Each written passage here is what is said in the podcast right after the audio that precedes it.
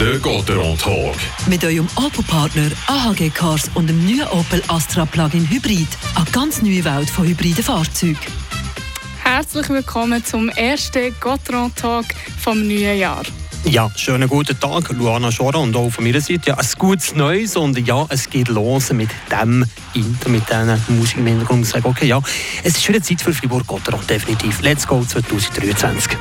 Martin Spinde, Fribourg-Gotteron, spielt heute Nachmittag ab der 4. vor 4 Uhr auswärts gegen Kloten. Zum Auftakt ja, an der Festtag und für Fribourg-Gotteron geht es darum, eben einen intensiven Januar gut anzufangen. Es starren total 13 Pflichtspiele an für das Team vom Trainer Christian Lübe.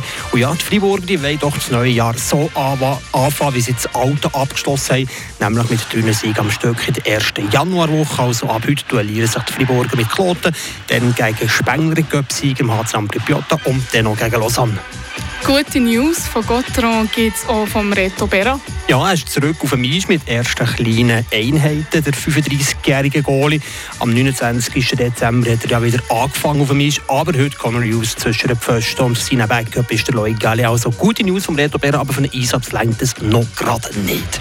Gotteron will hier ohne Reto Berra heute Nachmittag mit dem Sieg gegen Kloten einen guten Start ins neue Jahr erleben. Ja, definitiv. Der Fokus ist da, guter Start und nicht zuletzt wie das 1-3 am 1. November. Doch viel mehr wie dann noch am 27. September hat es ja das riesen 9 zu 1 gegeben.